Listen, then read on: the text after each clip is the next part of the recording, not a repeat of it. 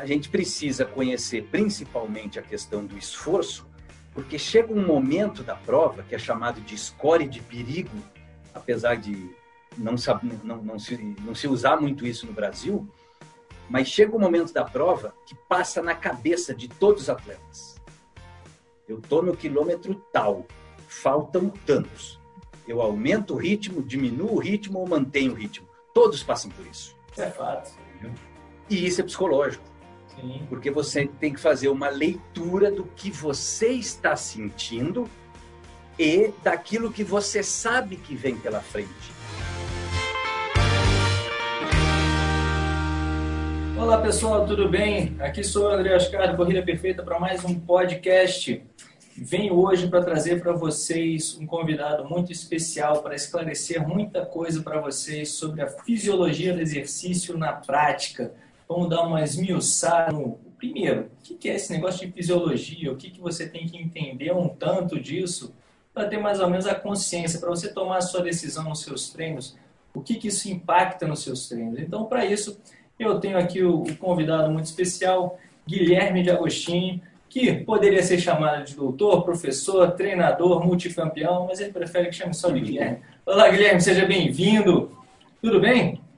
Tudo jóia, André. Muito obrigado aí pelo, pelo convite para nós falarmos um pouco aí, né, de fisiologia, de fisiologia de exercício, de treinamento, que é a nossa vida e nossa paixão. Isso, isso é muito bom. Bom, galera, só para introduzir um pouco a vocês o Guilherme, eu acabei que conheci o Guilherme por meio dessas, sabe, essas mídias digitais aí que acabam conectando todo mundo, que o pessoal fala muita coisa ruim, que a internet é ruim, só tem besteira. Bom, como vocês sabem, a gente pode encontrar muita coisa boa na internet, tem de tudo lá. E foi lá que eu encontrei o Dr. Guilherme, o Guilherme, onde que ele estava junto ao Instituto Endurance, de uma galera muito ligada aos treinamentos de endurance, né, as provas mais longas, e principalmente trail, né, Guilherme? Que você Isso. atua diretamente, e com muito estudo interessante para mostrar na prática como é que as coisas funcionam.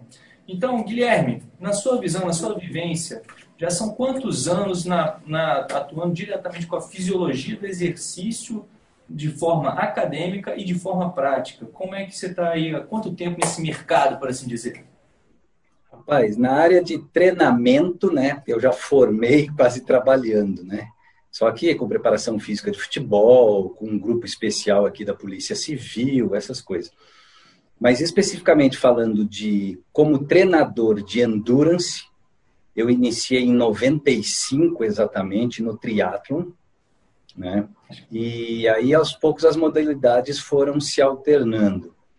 Eu finalizei meu mestrado em 2000, mas eu já era professor universitário antes, né, mestrado em Ciências Fisiológicas. E aí, a partir daí, eu comecei a lecionar, vamos dizer assim, de forma mais direta. 2002, eu passei no concurso aqui da Universidade Federal, né, como docente, nessa área de Fisiologia de Exercício. E aí, até hoje, né, em uma outra coisa, a gente vai migrando de disciplina, então a fisiologia, o treinamento, a própria biomecânica para substituir um professor. Uhum. Mas tem aí pelo menos uns 20, 25 anos aí que eu ando nesse, nesse meio. Legal. Que o, o, grande barato da educação física, né, essa questão do treinamento esportivo, é que todas as áreas estão interligadas de alguma forma, né? A própria fisiologia com a biomecânica, a parte até da nutrição, que a gente vai da bioenergética, o que, que a gente Exato. o organismo funciona bem. Porque muitas vezes a performance é muita coisa junta, né? A gente não pode achar que a performance, o desempenho, por assim dizer, na corrida ou em qualquer prática, depende de uma valência só. E eu gosto muito da, dessa ideia do professor de educação física, que tem que ver tudo para elaborar o seu treinamento. Como que você vê isso na questão da sua forma acadêmica, no qual você teve o contato com, com a educação física, e a forma prática? Isso era, isso foi, isso ainda é, mesmo você tendo se aposentado, que eu vi recentemente, de treinar atletas e tudo mais, como que você vê a valência, essas duas, a parte da, do científico e da parte prática? Cara, excelente, excelente pergunta, por causa do seguinte, cara, na parte acadêmica, é uma, é uma coisa até curiosa, porque assim, vamos ser bem específico. Treinar é mudar um estado fisiológico. de menos apto para mais apto, ponto. Isso é pensando só no lado físico, né? esquece do técnico. Então, isso é treinar. Então, se treinamento é eu dar um upgrade no estado físico, no estado fisiológico, a primeira coisa que eu preciso entender é qual estado fisiológico eu quero mudar. Perfeito. E aí, entendendo disso, a gente vê quais os meios e métodos de treinamento melhores para mudar cada né, estado fisiológico. Então, isso cria, na verdade, no meu entendimento, um casamento perfeito entre fisiologia do exercício e treinamento desportivo.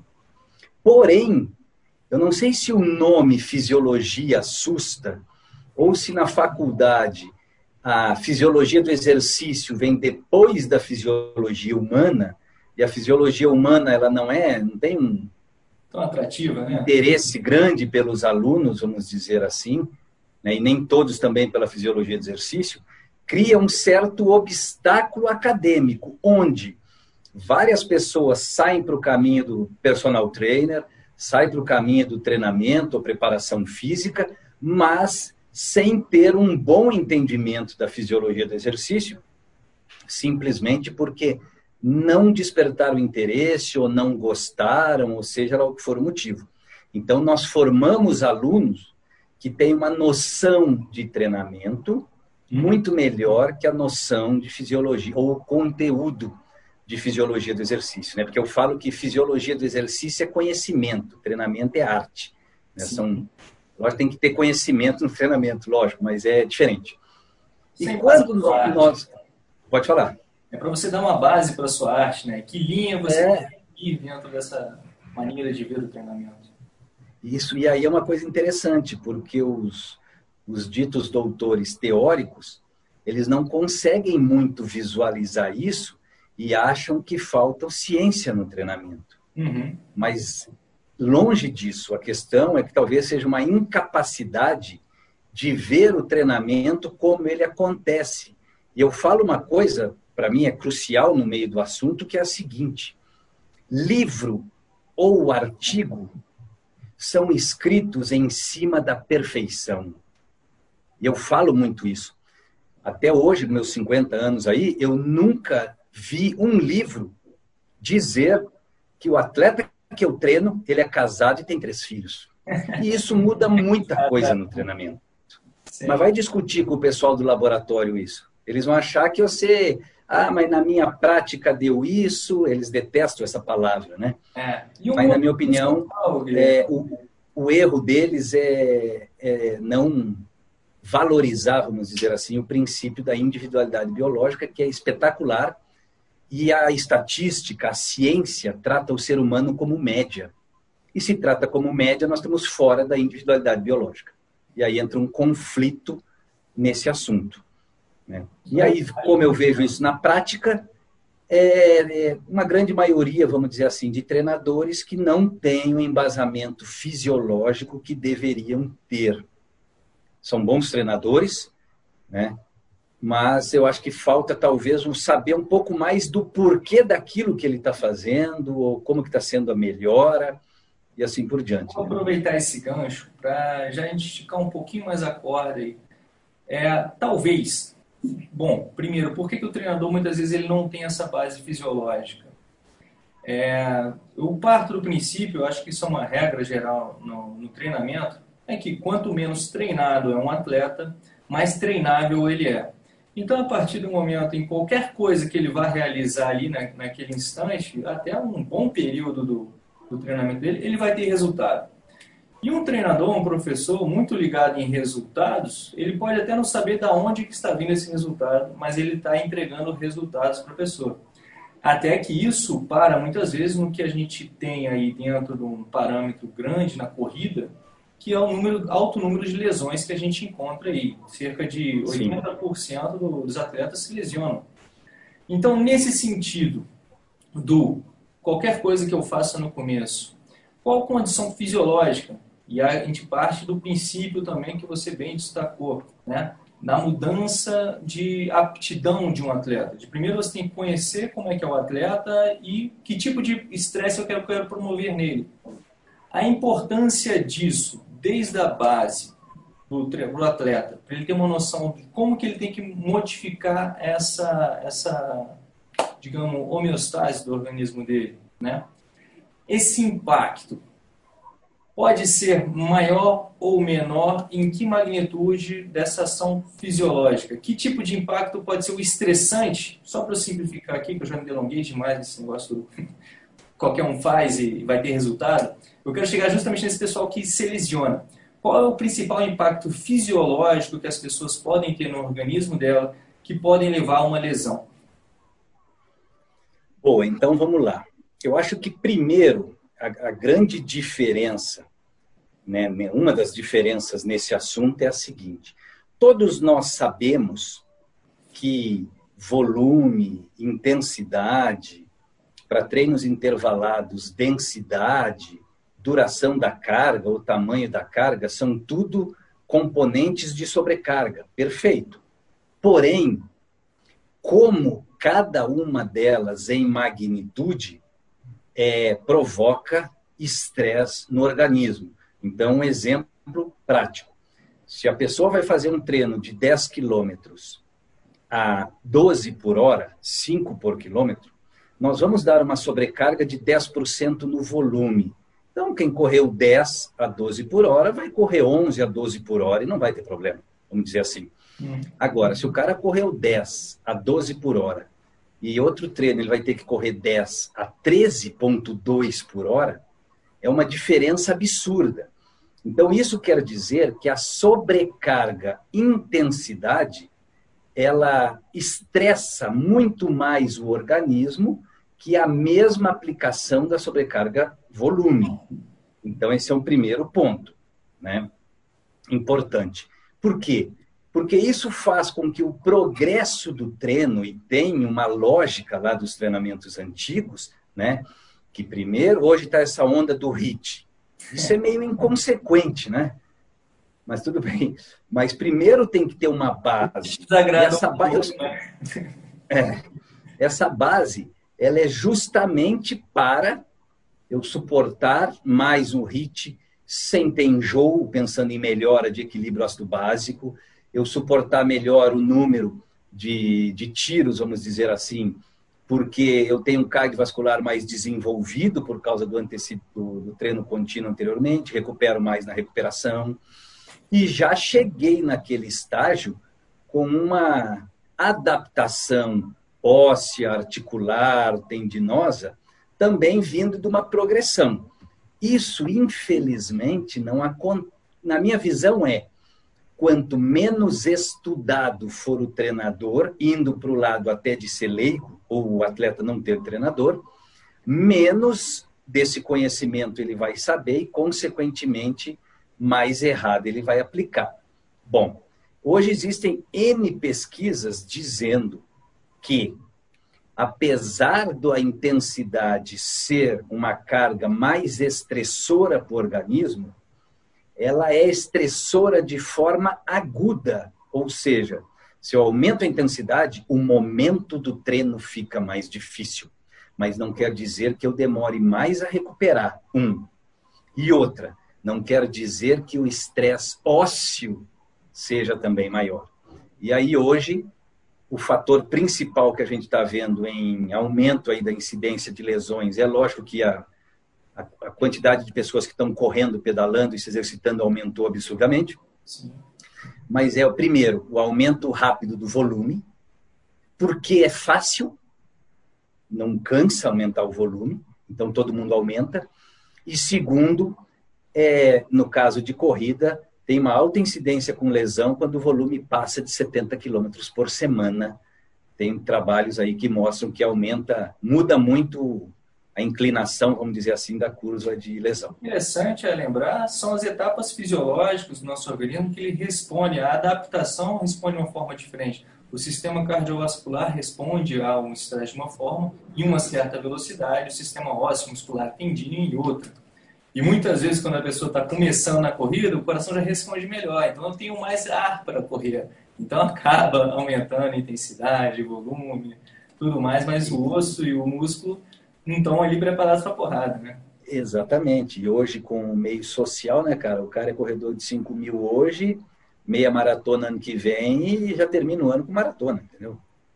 E aqueles caras não é a maratona de São Silvestre, não é a maratona de 42 mesmo. O difícil está sendo desacelerar, puxar, falar calma, calma. Tem um, um, grande treinador, o Joe Frio, que ele fala que os primeiros cinco anos do, do, do treinamento é só a base para o endurance, né? Depois dos primeiros cinco anos é que a pessoa vai começar a poder puxar mais, arrochar mais o cabo.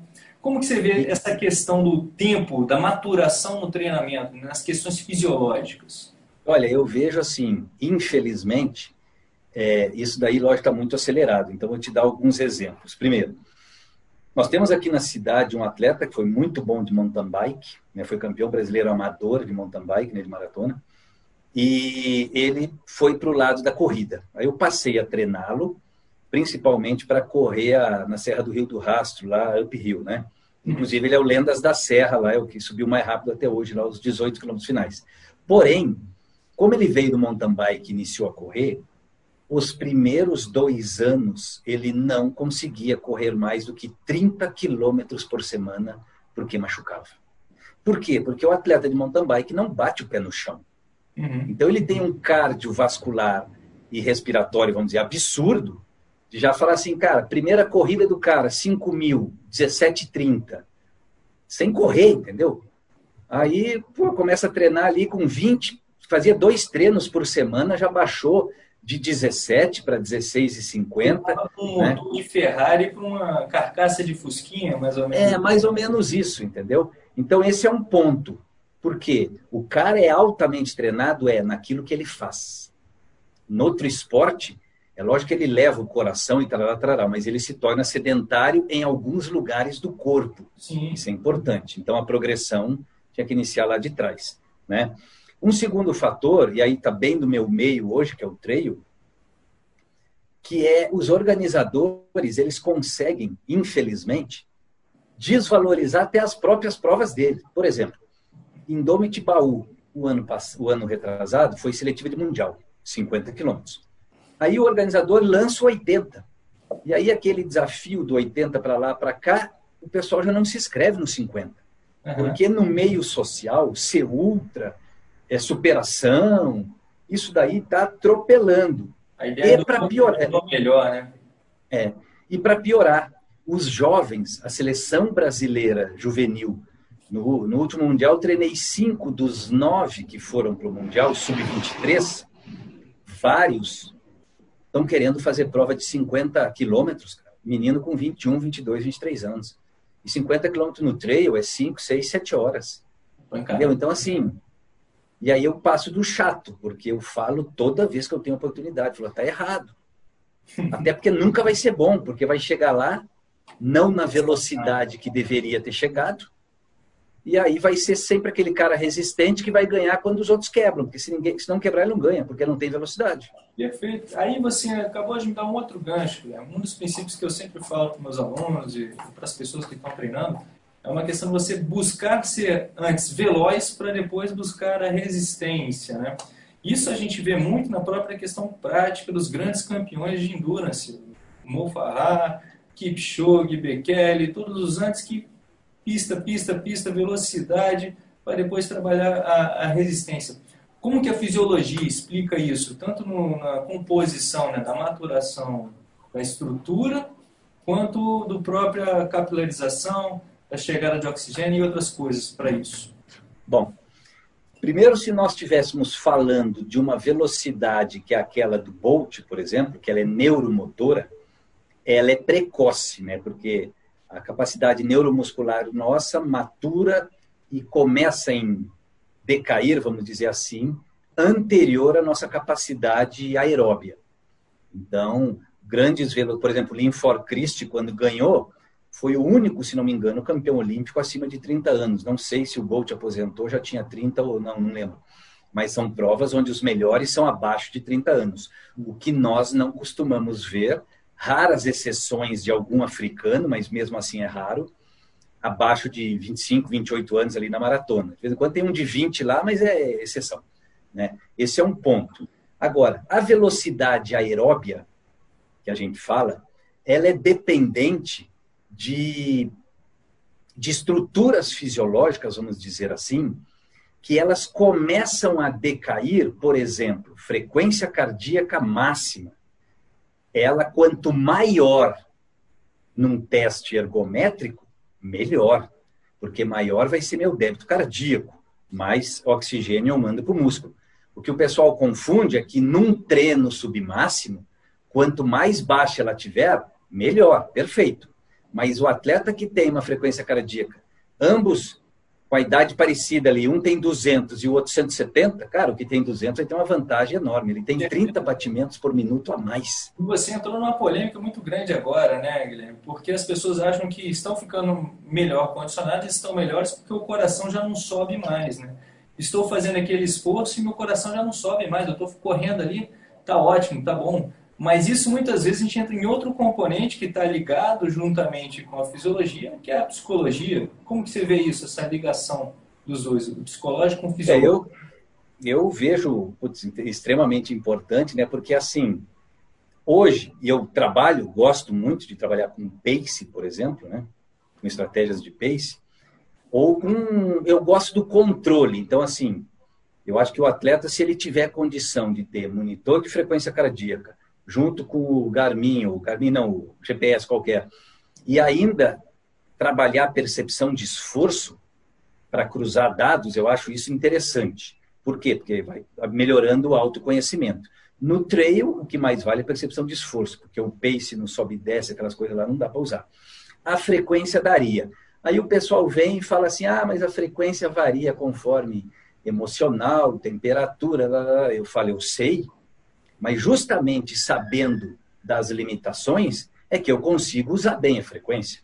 Porque aí o resultado que está me dando, eu sei interpretar se está quente ou se não está. Eu sei, eu sei se eu estou subindo ou se eu estou descendo. Entendeu? Eu sei se eu tive uma noite boa ou ruim. Sim. Então, tem as limitações? Tem.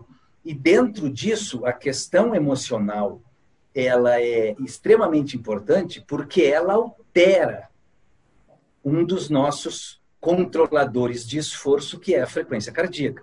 Então, eu tenho que estar muito ciente disso. Né? Quanto mais importante for a prova, logicamente, esse componente é maior. Ou quanto mais curta for a prova. Você pode estar nervoso por disputar uma seletiva de Ironman, por exemplo, para ir para a Kona, mas você está nervoso pela importância da prova não por errar a largada. Uhum. Você tem oito horas, nove horas, sei lá, para buscar o tempo. Diferente dos 100 metros, que se você errou a largada, acabou. Entendeu? Então, todo esse componente de resposta antecipatória, que é neural, é maior em provas menores e é maior onde a responsabilidade sua, vamos dizer assim, é, é maior. Então, esse também é um ponto chave.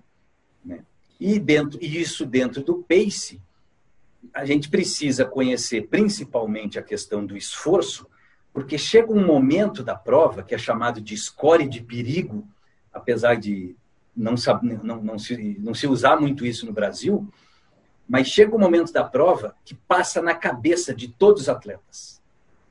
Eu estou no quilômetro tal, faltam tantos.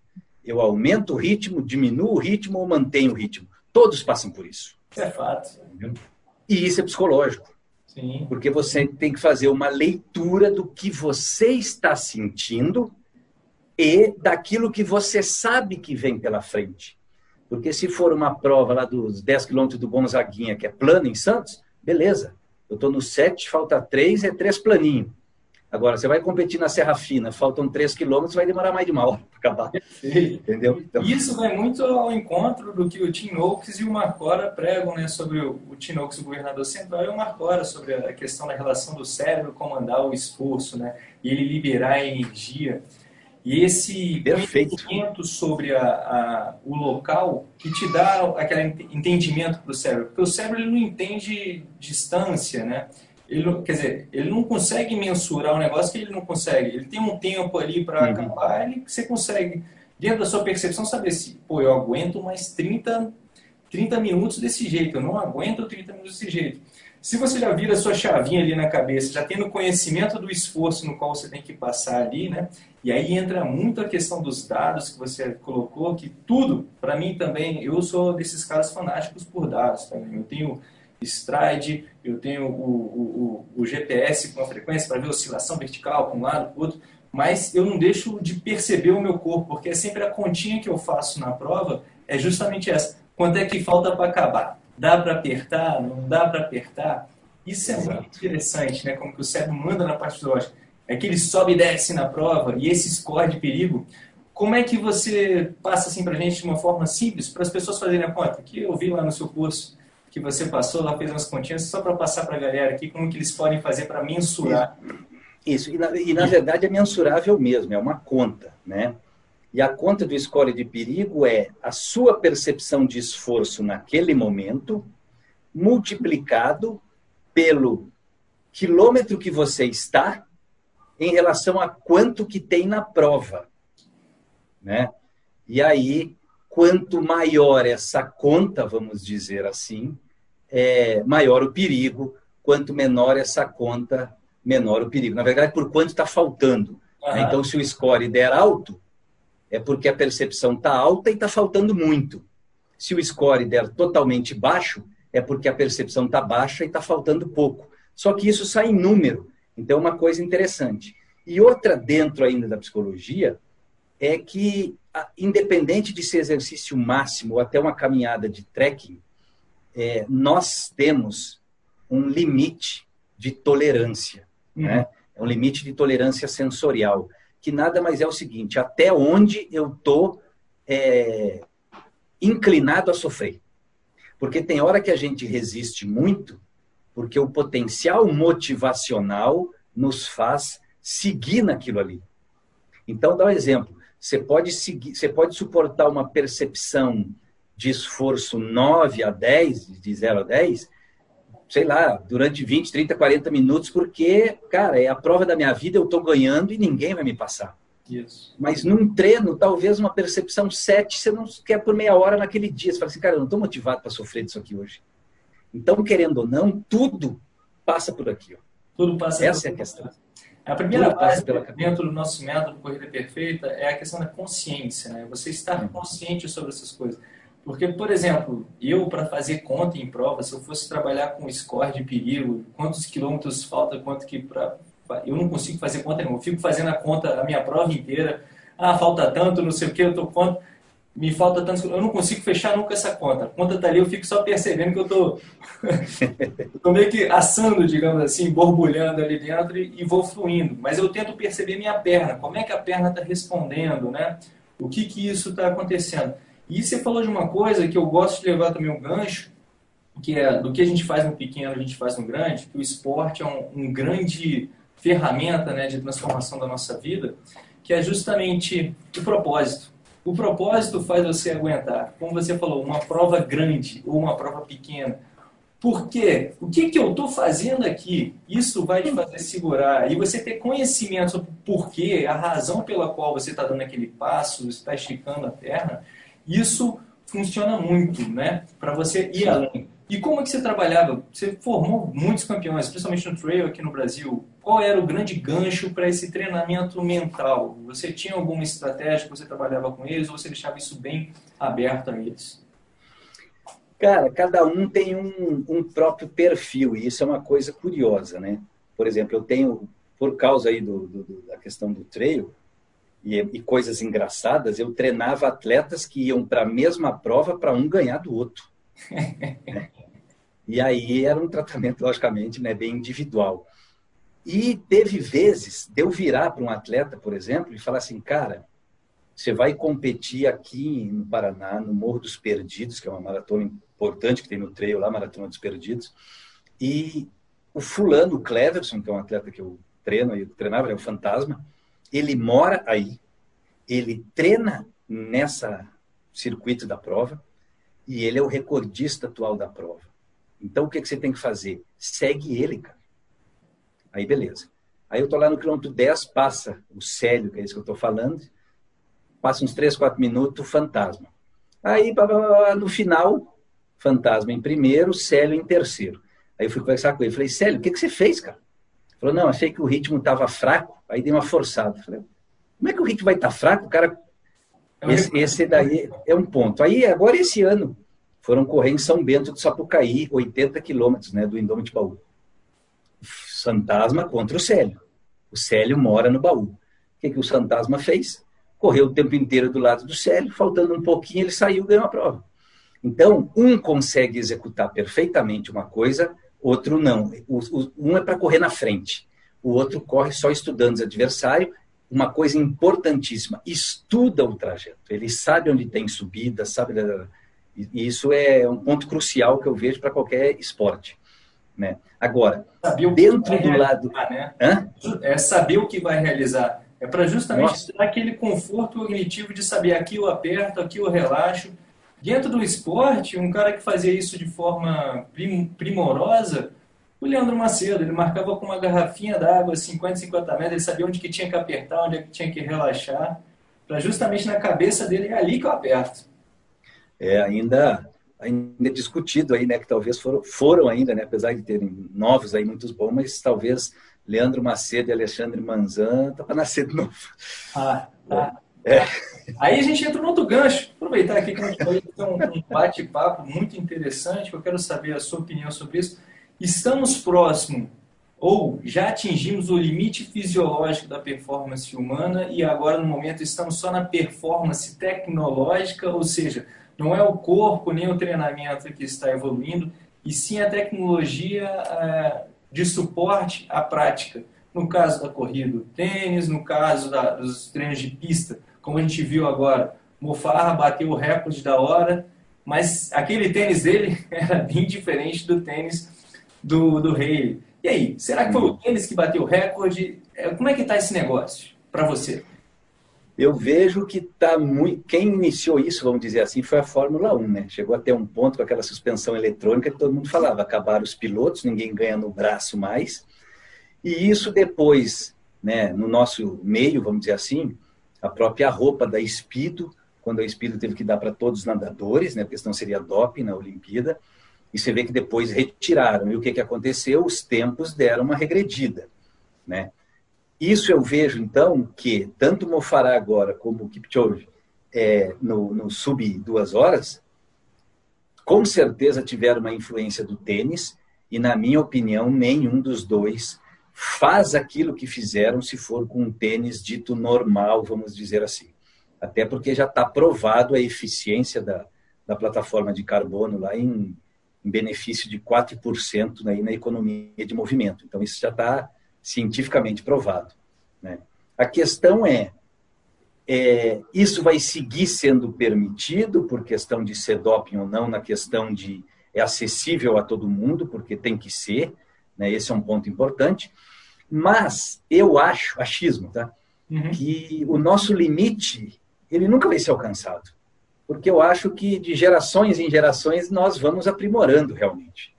Então, eu vou inventar aqui. O André Aga se casou com a Steph Graf, tem filho. Se esse cara quiser ser tenista, Deus livre. Será que vai ser com o Federer? Eu acho difícil, hein? É, boa, boa.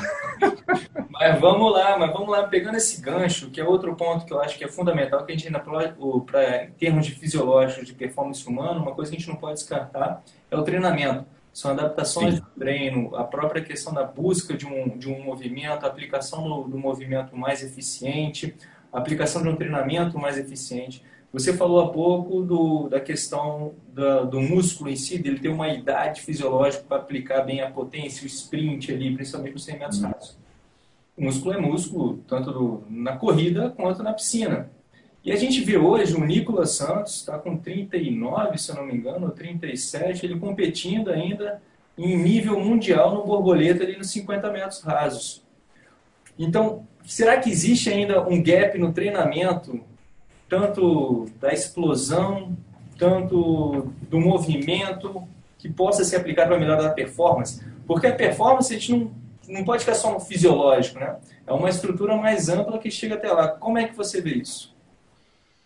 Eu vejo o seguinte, no caso dele, né, da natação aí do borboleta, é um nado extremamente técnico.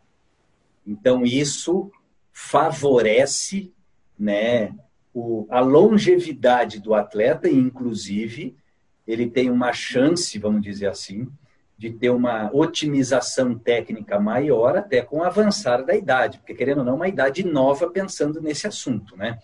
Uhum. Mas fisiologicamente, para o tipo de prova que ele faz, ele não está no auge fisiológico mais. Se ele tivesse essa maestria técnica que ele tem hoje, há 10, 15 anos atrás, que vamos supor que seria o mesmo nível de treinamento, ele teria o mesmo vigor físico, ele nadaria mais. E isso é um pouco diferente, porque das três modalidades, vamos dizer assim, que nós temos principais, que é natação, ciclismo e corrida, seja triatlon ou não, a natação ela é absurdamente mais técnica que as outras. É lógico que correr tem uma técnica fantástica. Pedalar um pouco, tem técnica, mas um pouco menos, porque o pé está preso ali. Agora, igual a natação, né? natação tem até de quem. Por exemplo, correr, certo ou errado, mas todo mundo corre. Nadar tem gente que nem nada. Isso é verdade. Então, a, é, então a, a, a importância técnica dentro do 100% da performance da natação é muito maior que do, dos outros dois esportes. Sim. E eu, eu vou para esse lado aí. Nessa questão técnica, a gente pode ver no ciclismo uma grande mudança que houve no, na, no UCI, né? O banimento de vários recordes por conta da bicicleta, tecnologia. Eles pegaram os últimos é. e falaram, não, não vale mais, é só essa bicicletinha aqui que vale. E um grande ponto da técnica no, no, ciclismo que a gente pega muito, que houve nesses última, última década, eu acho, no começo dos anos 2000, que foi a questão do bike fit, né? que é o ajuste para você causar menos drag, né? um arrasto menor, que é a mesma situação na, na, na, na água. A questão da água está te impedindo ali, por isso você necessita dessa técnica. E no ciclismo você vai se encaixando num padrão de movimento no qual você vai é, causar um menor arrasto. Outro dia eu estava vendo o documentário do, do Lance Armstrong, não sei se você chegou a ver, o último, né? mas as imagens do Lance estão aí, né? Ele uhum. batendo, ele ganhando lá no, depois a gente vai entrar na parte do doping, tá? Boa. do Lance. A posição do braço dele muito aberta. Então, aquela potência toda que ele fez naquele dia poderia ter sido muito melhor se ele tivesse uma posição mais adequada, né? Então, o motorzão tá lá. Então, aproveitando esse gancho que a gente falou de técnica, de movimento em si, eu ainda vou te apertar um pouquinho na biomecânica da corrida, porque é a área onde a gente começou explorando a corrida perfeita. Uh, você fale o que, que você pensa sobre isso, né? sobre a técnica disso. Ah, mas vamos, vamos agora logo, depois a gente vai para o doping do Lance. E aí, o que, que você acha do movimento da corrida, um natural? Você tem que buscar uma certa noção de espaço, centro de gravidade, trabalhar com a gravidade, ou você simplesmente corre com a mente tranquila? Bom, Primeiro é o seguinte, e, e, é curioso né, a nossa colocação como, vamos pensar, todo mundo treinador. Todo mundo hoje cresceu muito, apesar de algumas pessoas aqui no Brasil ainda não, não gostarem muito ou não aceitarem muito a influência do treino de força, seja academia ou outro, na performance de corrida. Então, tem alguns que são do contra, tem os motivos deles e pronto. Mas, independente disso, quando a gente fala em fortalecimento, nós falamos em agachamentos, em afundos, em saltos e lá, Mas o curioso, cara, é que quando a gente corre, a única parte do corpo que bate no chão é o pé. E raramente alguém fortalece o pé. A gente pode fortalecer a panturrilha. Sim. Mas o pé, quando eu falo ali, né, flexores, quase ninguém faz. Então, esse é um ponto importante. Por que, que eu falo isso? Porque no momento que a pessoa desenvolveu uma força, uma resistência de força também nessa musculatura, hoje está bem descrito que a pisada de médio, né, a, a antepé, elas são relacionadas à performance melhor que aquela entrada de calcanhar, vamos dizer assim, de retropé. Por quê? principalmente pela melhor utilização do ciclo a longa em curta, já que né, a musculatura dos sólidos do gastrocnêmio já usaria um potencial elástico aí nessa fase. Sim. Então, esse é um ponto. Pensando em desempenho, existe nesse, nesse assunto nosso aqui falando do pé, existe um tipo de pisada que é melhor do que a outra. Apesar do que tem N campeões com qualquer tipo de pisada, como tem em, em todas as outras coisas. Tem, tem gente que foi Mr. Olímpia fazendo musculação rápida e Mr. Olímpia fazendo série slow. Beleza. Agora, partindo de um ponto que isso não era muito usado no Brasil, as pessoas tinham uma pisada mais de retropé e passaram, pelo menos na minha cidade virou febre, né? o que aumentou muito foi a incidência de lesão, por falta desse fortalecimento que não tinha e as pessoas usaram uma progressão errada porque já saíram para correr várias distâncias, né? A progressão aumentava, né? É, exato. E uma coisa interessante é que, pensando não em desempenho agora, mas na questão ortopédica e médica, o tipo de pisada, quando muda, ele não diminui a lesão, ele simplesmente muda o local da lesão. Por quê? Porque não foi feita uma progressão é, suficiente para isso. Então, aí nós temos um, uma questão. Por quê?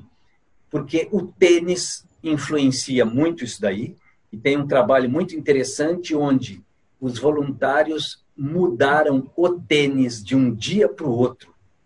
E a pisada mudou de um dia para o outro junto com o tênis. Então, isso é extremamente importante porque não dá tempo de ter adaptação óssea. E se o tipo de pisada muda do dia para a noite, a lesão vai vir se você não programar essa mudança.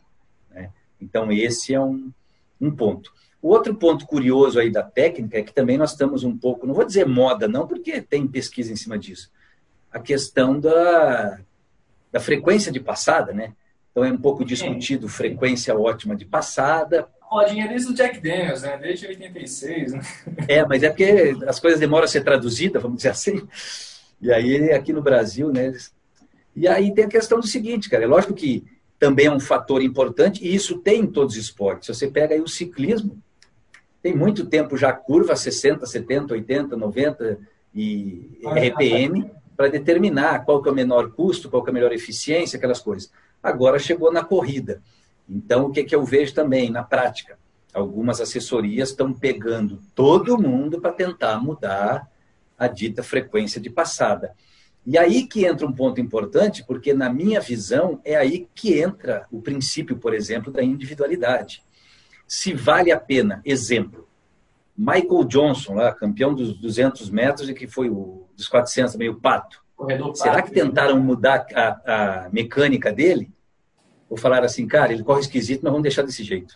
O problema foi que ele ensinou um monte de gente a correr esquisito, né? E ninguém é. ser campeão depois. Exato.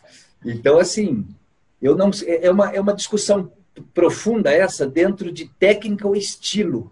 Sim. Até que hora passa de ser técnica para ser estilo? Entendeu? E eu parto então... uma noção bem, bem, acho que mais fácil da gente trabalhar, Existem as questões biomecânicas que são indiscutíveis quanto às próprias questões de alavanca do corpo, o eixo, Sim, perfeito. onde você vai, o impacto de ser uma ação que vai passar pelo seu corpo, você vai ter que absorver esse impacto de alguma forma. E quanto mais você mobilizar essas articulações, o corpo inteiro, você vai mais trazer esse impacto para ser absorvido pelo músculo, onde o músculo tem uma adaptação muito mais favorável do que adaptar o osso, né? digamos aquelas pancadas secas, por assim dizer. E um ponto é o certo ou errado. O que é o certo ou errado? correr de retropé é errado? Bom, se a sua ideia é ir de um ponto A ao ponto B, você está com dor de barriga, quer ir para lá, quer chegar aqui, você está deslocando sem seu duplo contato com o pé no chão, do ponto A ao ponto B, você está correndo e é certo, você atingiu o seu objetivo.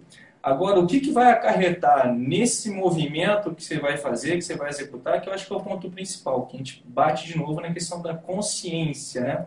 Pô, Sim. vou trabalhar na, no, no médio pé, ou então vou entrar aqui agora com a ponta de pé, o que, que vai acontecer com o meu corpo? Ah, vou exigir mais do, do, do meu gastroquineme, eu vou exigir mais do sólido, eu vou trabalhar qual músculo que eu não venho trabalhando.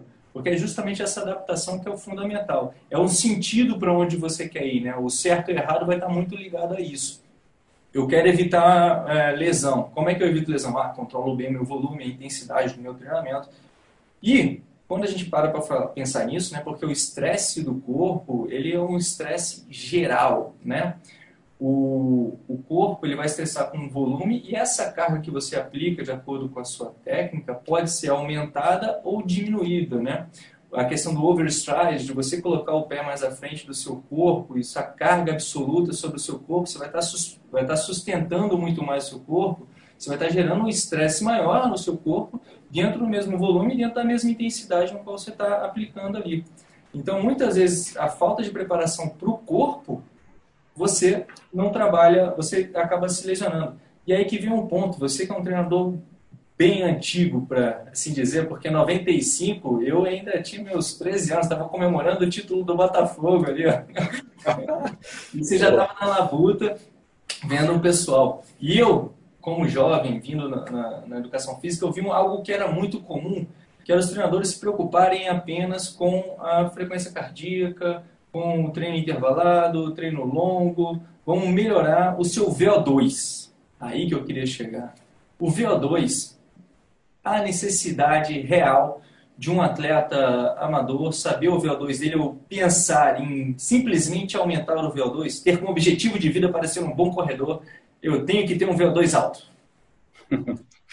bom, primeiro só falar uma coisa rapidinho antes aí do a questão é que você tocou num ponto importantíssimo aí.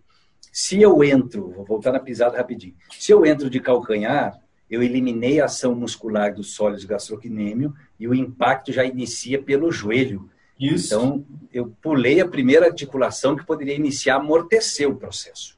Então, esse é um ponto crucial. Você dá Quando a gente inicia... Plantar, né? Que a gente vai lá para baixo, você não trabalha nem o ar plantar, com o ar plantar já trabalha. É, exato, exato. Então, assim, aí por isso, a própria canelite já tem muita relação com a corrida de calcanhar. É lógico que, para quem não está adaptado e vai correr de antepé, o tendão do calcânio sofre porque é o tendão da panturrilha, né? Ponto. Agora, relacionado ao VO2, é uma coisa curiosa. Por quê? Porque antes, vem lá do Kennedy Cooper, isso, né, o famoso teste de Cooper, de 12 minutos, e pegamos tanto o nome dele, que era o normal do ser humano, eu vou sair para fazer um Cooper, quer dizer, o Cooper já estava feito há muito tempo. É Mas vamos sair para fazer um Cooper aqui, vamos sair para fazer um Cooper ali, e era correr para aumentar o VO2, ponto. Uma coisa interessante. É, essas corridas eram corridas de meia hora, 40 minutos, 50 minutos, uma hora, que se expressam numa velocidade que é relativamente um pouco longe da intensidade do VO2.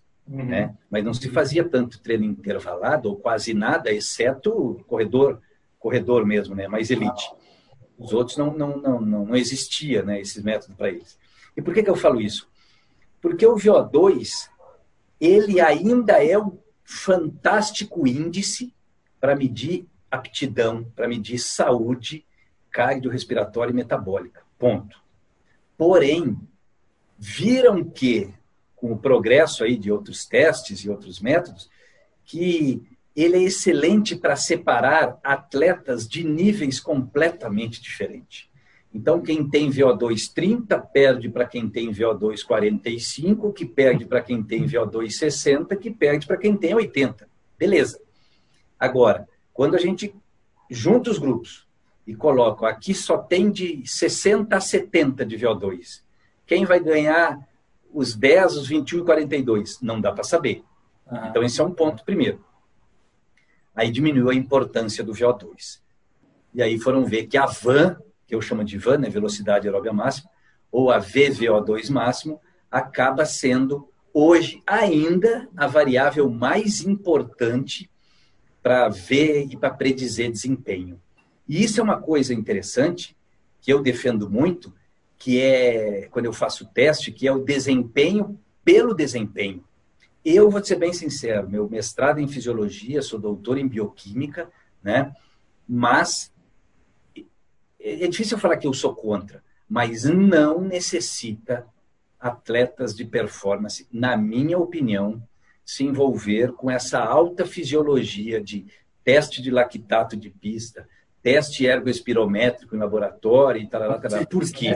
O lactato de pista é o teste direto, né? Tirando o sanguinho do dedo. É, é, sim, sim. Não, porque o. É, não, beleza. Ou de laboratório. O que eu quero dizer é o seguinte: na minha visão, não precisa medir ou avaliar o VO2 diretamente e nem retirar sangue para fazer a curva do lactato. Por quê?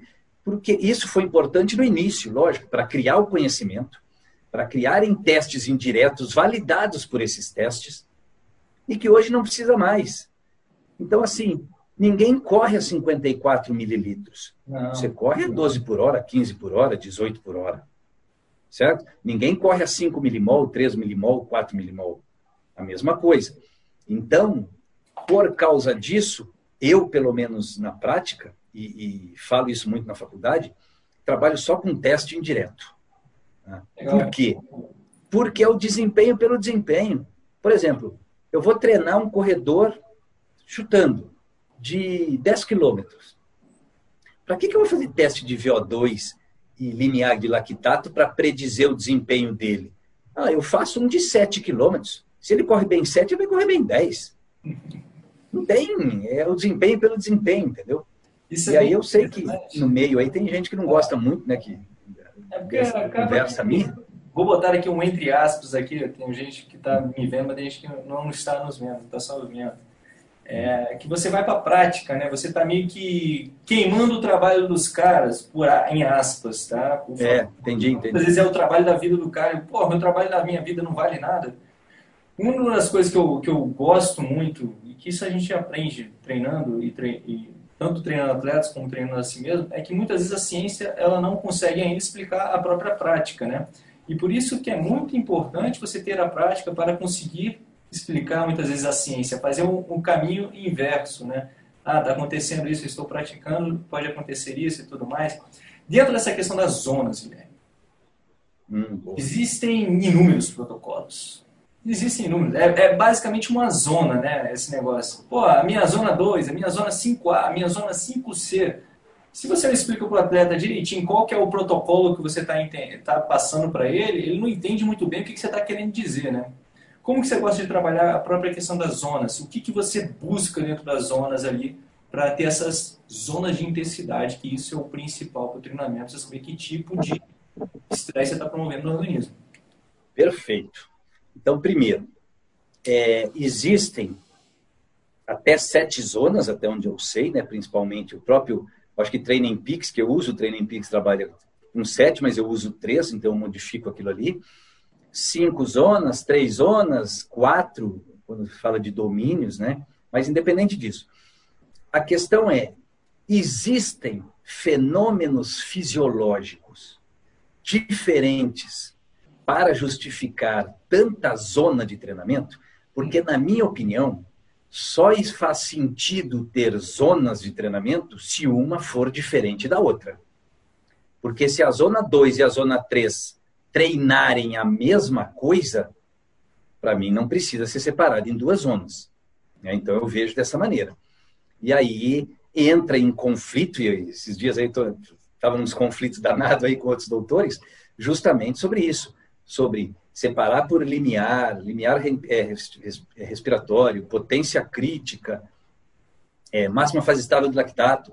E eu, cara, tem muito tempo que para mim é muito simples. Eu trabalho só com três zonas. E eu chamo de é, piso e teto. Uhum. Teto da zona 1. V maratona, para quem tem maratona de duas horas e meia para baixo. Ou V30, ou V duas horas e meia. Pronto. Esse é o teto. Um minuto mais lento que esse pace seria o piso para iniciar ali. Menos que isso, regenerativo, alguma coisa assim. Bom, então eu estou no teto da zona 1. O teto da zona 2, que é o mesmo piso da zona 3, é a V5000. Por quê? Porque todos os treinos intervalados para aumentar a VO2 máximo e tarará, tarará, são mais rápidos que a V5000. Geralmente é a V3000 que é usada para treinos intervalados. Como a Z3 para mim ela é praticamente pura de forma intervalada, porque ela é para treinar o máximo, né, VO2 máximo e tal, eu fixei a V5000 e dali para cima é Z3. Aquilo é Z3. É, e aí eu fechei V maratona e V5000 a Z2. E eu trabalho com essas três zonas só ora polarizado, ora piramidal, conforme for mais E1, né, uma base, sei lá, alguma coisa assim. Mas eu.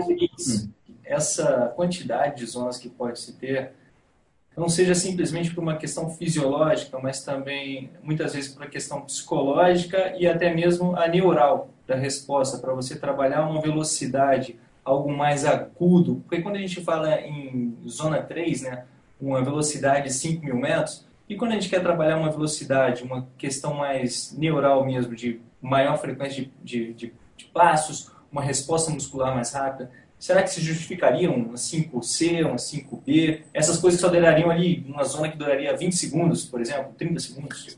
Sim, então existe dentro dos domínios, né, o domínio moderado, o domínio pesado, pesado, severo e um, não é novo não, mas que se usa aí como quarto domínio, que é o extremo, que é uma intensidade de exercício onde não dá tempo de alcançar VO2 máximo, porque é tão intenso que acaba antes. Então, se usa isso aí. A questão que eu vejo é que, pensando em puramente, quando eu falo puramente aeróbio, eu estou focado ali na endurance. Beleza. Ah, mas você pode colocar essa zona? Posso, mas para mim é uma zona, por exemplo, que é chamada de SIT, de treinamento intervalado de sprint, por exemplo. Beleza. Mas pro Guilherme, cara, não é treino aeróbico, você está fazendo um treino neuromotor. Sim. Então, até para eu poder corrigir aqui, para ficar mais entendível, vamos dizer assim, eu trabalho com três zonas aeróbias, de ganho aeróbio. Perfeito. Tá? De treino aeróbio, vamos dizer assim, fisiológico. Perfeito, Guilherme. Dentro disso, cara, eu tenho mais um, um monte de pergunta aqui, ó, que eu nem comecei a falar para você. Mas o, o Thiago já está aqui com o relógio. É, apontando e eu sei também que você está com o, o, o seu relógio apertado também, que tem seus compromissos é, familiares. Tranquilo. Então, eu vou tentar resumir ao máximo, já agradecendo aqui é, a sua presença, tá, Guilherme? A sua experiência. É, porra, são mais de 20 anos, né? Treinando, 25 anos, né? Treinando, praticando esse esporte na sua vivência, agora eu quero uma dica, como não treinador, mas como atleta. Para os atletas que estão iniciando agora, o que, que você acha que é interessante ter o foco, a tranquilidade de pensamento para ter uma longevidade na corrida? Eu não sei qual é o seu objetivo dentro da corrida. O meu é bater o recorde dos 105 anos. Eu quero chegar vivo lá aos 105 anos para bater os 100 metros rasos. Eu quero chegar lá, é lá. Antes disso, eu estou tranquilo, estou só treinando. Estou treinando para é, lá. Não, a primeira coisa que a gente recomenda sempre, né, de cara, é a pessoa procurar primeiro um profissional especializado na área, isso é indiscutível. Mas como objetivo pro atleta, quer dizer, ele está acompanhado, né, mas o, o professor dele, o treinador, vai perguntar para ele, e aí, você quer que eu te treine, mas eu te treine para quê? Né? Então aí volta para o atleta a pergunta. O que eu falaria, cara, é, primeiro, ter metas, vamos dizer assim, objetivos é, progressivos. Né? Quer chegar? Então, iniciar, é, iniciar com objetivos menores e ir crescendo, né? E não cair aí principalmente no oba-oba de, da palavra mágica que criaram no Brasil, que é ultra, que todo mundo quer ser ultra, e aí todo mundo quer correr longa distância, que é a tal da superação e tal. Então, eu acho que a, que o principal é isso, mas infelizmente nós temos visto o contrário. Né? Só um dado curioso aqui. Como que a gente pode analisar que de todas as distâncias que existem no triatlo, aqui tem mais gente inscrita é o Ironman. É. Não se faz triatlo no Brasil meio Iron, olímpico e sprint que tenha mais inscritos que o Ironman. É verdade. Então isso está bem esquisito. Olha, Pô, eu acho que a gente tem mais 10 minutos aqui. Eu vou continuar a conversa com você, que você puxou uns ganchos interessantes. O primeiro é o negócio do, do Ironman, né? Por que, que tem mais gente no Ironman? O outro é por que, que todo mundo quer ser ultra, né, hoje em dia? Que foi uma, uma das perguntas que veio à minha cabeça. Eu estive na, na Conrads ano passado e naquele jantar da, do, do, Brasil lá, o pessoal conversando. Primeiro que me surpreendeu foi todo mundo falando que estava machucado, né? E estava vindo de lesão, voltando de lesão. Cara, como assim, né? Mas aí depois foi, pô, o que, que te trouxe para Ultra, né? O que, que você resolveu vir fazer esse desafio? E muitas vezes era por conta da, de não conseguir ficar mais rápido numa maratona, nessa frustração da maratona, de não ser um sub 3 horas e 30, não ser um sub 4 horas, mas tinha aquela identificação de ser alguma coisa. Ah, eu sou ultra. Ultra não tem tempo, né, Guilherme? Não é mais ou menos é, isso. Porque Como diz, se arrasta para a chegada e tá valendo. É, tem gente que faz andando. Tanto que quando eu fiz a minha primeira ultra, o que eu queria fazer, eu queria ter uma velocidade que seria uma corrida, né? Tipo, vamos, vamos botar um pace aí. Não, tem que ser pelo menos seis. Essa era a minha meta, né? Quando foi para corrida. Uhum. Então, aí já, já trouxe o gancho, né? Pô, o que, que você quer, né? Que foi até o que você falou. O que, que você quer com a corrida? O que, que você quer fazer? Onde é que, que você quer alcançar? Porque também não tem certo e errado, né? Cada um. Sim, não, é, isso é individual. Outro ponto interessante é o negócio do Iron Man, que tem tanta gente, porque são dois pontos, né? É, mais uma vez, é a identificação. Não sei se você sabe, mas a marca, o M-Dot, é a segunda tatuagem mais tatuada no mundo, perdendo só para o Harley Davidson, né? Só para você ver como que o marketing dos caras entra na cabeça das pessoas, né? É não sabia disso. Mais tatuada no mundo.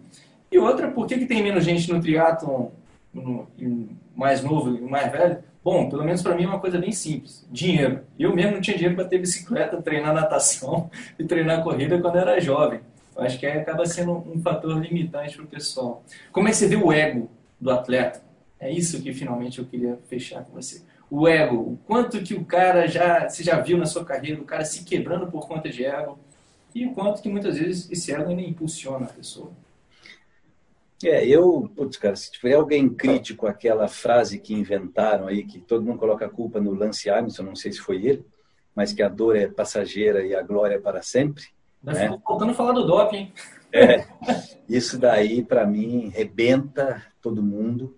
Eu sempre falo que o dia que acaba a prova, amanhã, amanhã segue o dia, vai ter 24 horas de novo. No ano que vem, ou esse ano mesmo, pode ter outra prova dessas ou parecida então, eu sou radicalmente contra o cara se matar para terminar a prova. Sou radicalmente contra o que aconteceu com a Gabriele Anderson lá para terminar aquela maratona que ficou a mais famosa, né? E aquilo lá pode ter consequência séria. Então, esse é um ponto. Eu não, eu não consigo, eu, lógico que sou um atleta comunzão, né? E eu vejo a prova, tipo assim, a prova para mim, ela é muito mais do que a linha de chegada. Para mim, o que eu passo no meio da prova pode até valer mais do que a própria linha de chegada. Uhum. Então, né, um exemplo que eu dou na, na última vez que eu fui na, na La Mission, né, que a gente estava competindo meio em três, aí uma hora, uns dois não estavam muito bem, falou, Guilherme, vai? Eu falei, não, não vou não. Aí ficamos e acabou não passando no corte. Aí eles vieram conversar comigo, nossa, você tinha condição de terminar, tal, tal. Eu falo, olha, eu não troco o que nós passamos nessa montanha à noite por uma medalha de finisher. Não troco, porque é uma coisa que será para o resto da vida, cara, o aprendizado. De anda com para lá por causa do frio, ver se o outro está com, sabe, essa coisa meio de equipe, apesar de ser uma prova individual, e eu vim da corrida de aventura, cara, isso não, não tem preço. Entendeu? Ah, você está então, levando muito mais do que só uma medalha, né? É. A medalha seria só o souvenir daquela aventura. É, e, e aí, esses dias eu organizei um congresso online aí de trail e vários treinadores, 13 treinadores, né, que trabalham com alto desempenho no trail deram palestras. E eu fiz uma pergunta para eles, cara, e eu não consigo entender a resposta. Hum. Talvez é porque eu sou ruim atleta. Que é o seguinte: vocês conseguem ir numa prova para não ganhar? Ou seja, para treinar? Você tem condição de fazer essa maratona em 2 horas e 30. Apesar que eu não gosto de treino tão longo assim, mas se fosse um treino, só que você vai fazer em 3 horas, você consegue? Então você vai perder.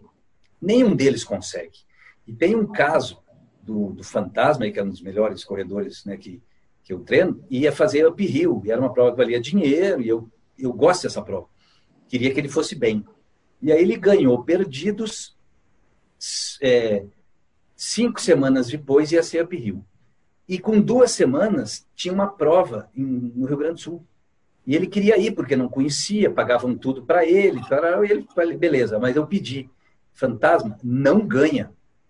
Por quê? Porque eu sabia que ele ia comprometer outra prova. Aí tô aqui em Berlândia quieto, sai o resultado, primeiro lugar, fantasma. Eu falei, vamos ver o segundo. Aí o segundo era tão bom quanto ele. Eu peguei e falei, não, já deu. Então eu não consigo entender. Aí que entra. E um treinador me falou, não, hoje com a internet, o cara vai ver, cara, eu ali, é, colocação, décimo, perdeu pro fulano. É e daí, cara? Isso é complicado, isso é muito bom. É. Uma das minhas estratégias, eu não pertenço a esse grupo que não, não pode não ganhar, né? Porque a minha competição é sempre individual, né? Eu quero ganhar de todo mundo. Mas eu não deixo de treinar ontem por conta dessa prova, porque essa não é minha prova A, né? Então, normalmente eu faço uhum. sempre a prova um treino para chegar mais à frente. Eu não tenho tanto esse ego, que eu vejo muita gente se lascando todo, perdendo o treino seguinte, não coloca dentro do planejamento, né? Você pode bem né, na prova, você pode calcular, mas já coloca isso ali. Muitas vezes as pessoas são provocadas no meio do caminho e mudam o planejamento para responder essa provocação, né? Não, é. na, minha, na minha prova, mas eu vi que aquele cara vai lá, eu vou lá para dar na cabeça dele. No ciclismo tem demais isso aí, nossa senhora. Até para treino, o cara te chama para treinar, para te largar, e não para treinar com você. Então é... é o famoso é. resta um, né? O cara é, quer é, é, sobrar. É doido da, não. doido da cabeça. Bom, Guilherme, muito obrigado é. por esse bate-papo, cara. Pô, que satisfação te receber aqui. Muito obrigado por você compartilhar todo esse conhecimento valoroso né, e valioso com a gente. É, eu espero, pô, tem muito assunto ainda para trocar ideia com você, se tiver disponibilidade. Vamos, vamos, vamos deixar o doping para a próxima. Parte, uma parte 2 aí. Muito obrigado. Tranquilo. Muito obrigado. Valeu. Seu recado final, pessoal, por favor. Olha, primeiro agradecer aí, muito obrigado mesmo por ter partido a ideia do convite, né, para a gente sempre poder falar um pouquinho mais aí sobre é, o que a gente gosta, né, que é fisiologia, treinamento, desempenho, né, e principalmente deixar um aviso para o pessoal aí, né, para os atletas, vamos dizer assim, que eu sei que treinar é muito bom, vicia, realmente vicia, mas vamos colocar como um vício bom, né, e realmente faz bem. O próprio Covid aí está dizendo, né, que uhum. querendo ou não, quem tem uma saúde melhor, vamos dizer assim, está se dando um pouco melhor em relação a diabéticos, obesos, fumantes, que são os que mais sofrem, né? Mas tudo dentro do seu limite, né? E não entrar nessa competição dada pela mídia, que é a mesma questão da competição do corpo, né? Do fato, hoje o ultra é a mesma coisa que era do corpo bonito. Todo mundo tem que ser ultra, todo mundo tinha que fazer musculação para ter corpo bonito. Então, o ser humano ele vive dessa maneira assim. Então, abre o olho porque bater o pé no chão, se bater demais ou bater errado, vai machucar. Olha aí, olha aí, olha aí. Muito obrigado por essa mensagem. Você já me deu uns três ganchos que eu queria compartilhar com você. Já fica para a próxima, falar sobre os efeitos no, no coração, os efeitos da temperatura, do clima no organismo, como que isso Boa. afetar a gente. Guilherme, muito obrigado. Galera, muito eu que agradeço. pela audiência. E mais uma vez, vamos que vamos, rumo à corrida perfeita, lado a lado sempre. Muito obrigado, gente. Tchau, tchau.